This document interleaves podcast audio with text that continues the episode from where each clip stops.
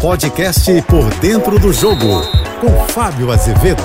Olá, amigos da JBFM. Que semana agitada viveu o Flamengo, né? Começou no domingo, com a derrota em casa, mais de 67 mil apaixonados. O Flamengo foi presa fácil para um São Paulo que veio ao Maracanã em busca do empate, mas que teve as melhores chances e venceu por 1 a 0 naquele estilo toca no Caleri que é gol, e foi o gol dele.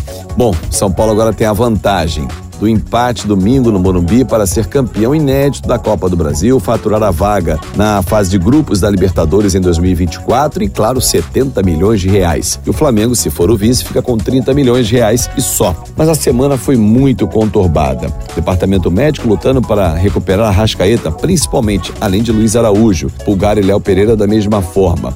Só que fora de campo, as confusões envolvendo o vice-presidente Marcos Braz, mais um ato de violência com um integrante do Flamengo ganhou as manchetes. Ele se envolveu numa briga com um torcedor em um shopping na Barra da Tijuca, zona oeste do Rio de Janeiro. E esse desdobramento segue até hoje, com o torcedor alegando ter sido agredido, ter sido mordido pelo vice-presidente que alega ser vítima. Aliás, os dois alegam a mesma coisa. São vítimas. Não há nenhum certo nessa história, mas, enfim, a justiça vai indicar os culpados. Só que dentro de campo isso tudo se reflete. O Flamengo fez um péssimo jogo na quarta-feira, empatou com Goiás. Ah, mas o São Paulo perdeu para o Fortaleza em casa, sim, mas a atuação do Flamengo vem sendo ruim ultimamente. A exceção do jogo com o Grêmio e do Botafogo, as outras não têm sido boas. Por isso, o São Paulo conseguiu um bom resultado no Maracanã. Domingo a gente vai conhecer o campeão. Será que o atual Flamengo ganha mais uma taça, a quinta na sua história, e um bicampeonato consecutivo e desbanca Dorival Júnior? Porque ele é o treinador do São Paulo.